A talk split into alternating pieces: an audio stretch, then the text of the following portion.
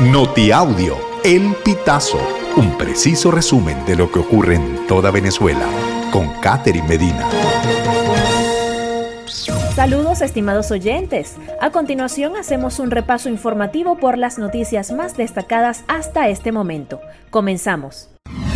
Usuarios reportan bajón eléctrico en varias zonas de Caracas este 9 de octubre, aproximadamente a las 2 de la tarde, según lo indicado por internautas en las redes sociales. Además de la capital venezolana, el bajón eléctrico también se registró en los estados Miranda, Aragua, Carabobo, Barinas, Apure, Barquisimeto y Bolívar. Candidatos a la primaria participarán en el debate Propuestas para Venezuela el 18 de octubre.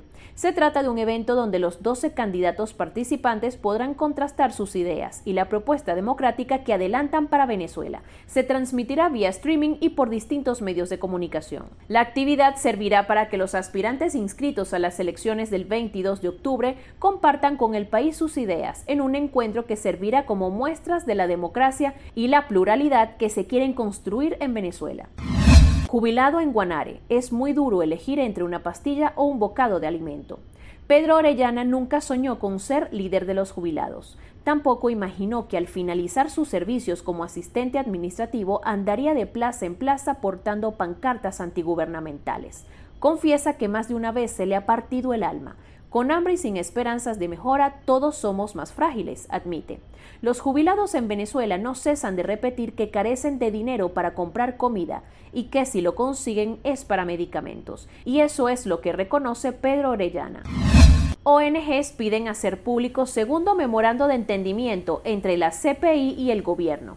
Unas 20 personas en representación de organizaciones de derechos humanos y comités de víctimas de violación de derechos humanos solicitaron este lunes 9 de octubre que se haga público el segundo memorando de entendimiento suscrito entre el fiscal de la Corte Penal Internacional y el gobierno de Maduro. La petición se hizo al ministro de Relaciones Exteriores, Iván Gil Pinto. Este derecho, según Marino Alvarado, implica que se haga público el memorando firmado el 9 de junio entre el gobierno y el fiscal de la Corte Penal Internacional cuando se acordó que se crearía una oficina del organismo internacional en Venezuela.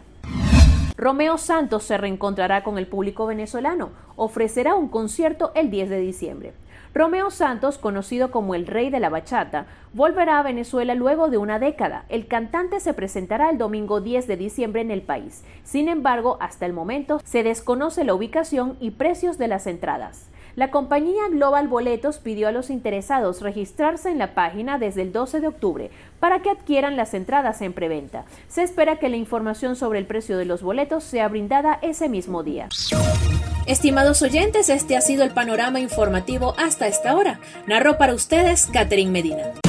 Estas informaciones puedes ampliarlas en nuestra página web elpitazo.net. También Recibimos tus denuncias vía SMS o WhatsApp a través del 0414-230-2934.